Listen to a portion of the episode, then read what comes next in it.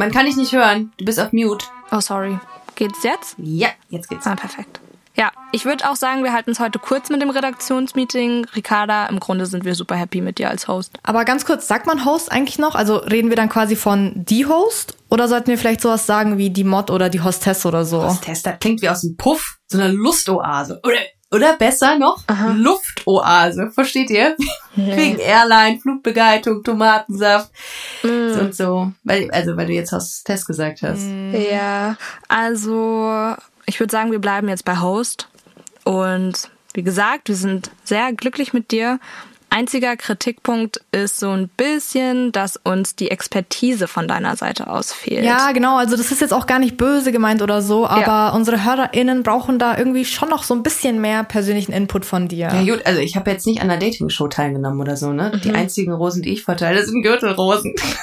das sind, das sind, das sind übrigens Herpesviren. Herpes wäre doch auch mal ein Thema, oder? Ja. Wie gesagt, uns wäre es halt wichtig, dass du vielleicht noch mal so ein bisschen tief in deinen persönlichen Dating-Stories graben könntest, ob da nicht irgendwo doch noch so ein bisschen Material schlummert oder so, damit man halt einfach ein bisschen mehr zu dir als Ricarda erfährt, weißt du? Ja, und ansonsten kannst du dich ja auch irgendwie einfach mal ein bisschen umhören. Verstehe. Okay, Siri. Ich brauche ein bisschen Inspiration. Erzähl mir was zu Realness, Authentizität und gutem Storytelling. Suche Realness, Authentizität und gutes Storytelling. Oder meintest du vielleicht 1000 erster Dates?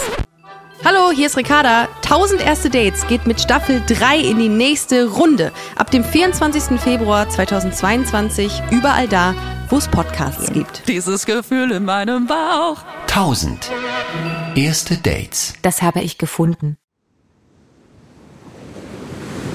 Wie sein Auge war auch der ganze Mensch Monet. Diese Suche nach Licht, nach dem Wasser, nach einer neuen Malerei. Das ist fast wie eine Pilgerfahrt.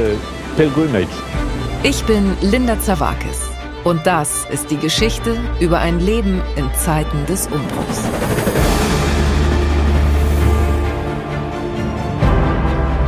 Monet Monet selbst steht als Künstler für die Erneuerung einer Definition dessen, was Kunst überhaupt ist.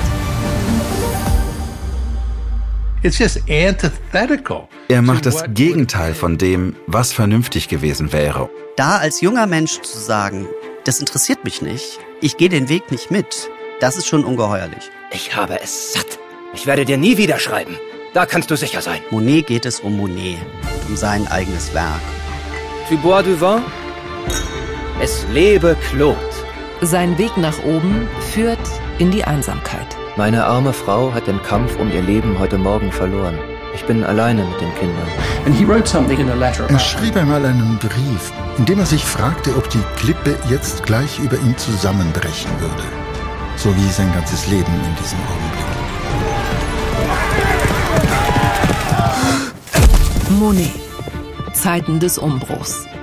Überall, wo es Podcasts gibt.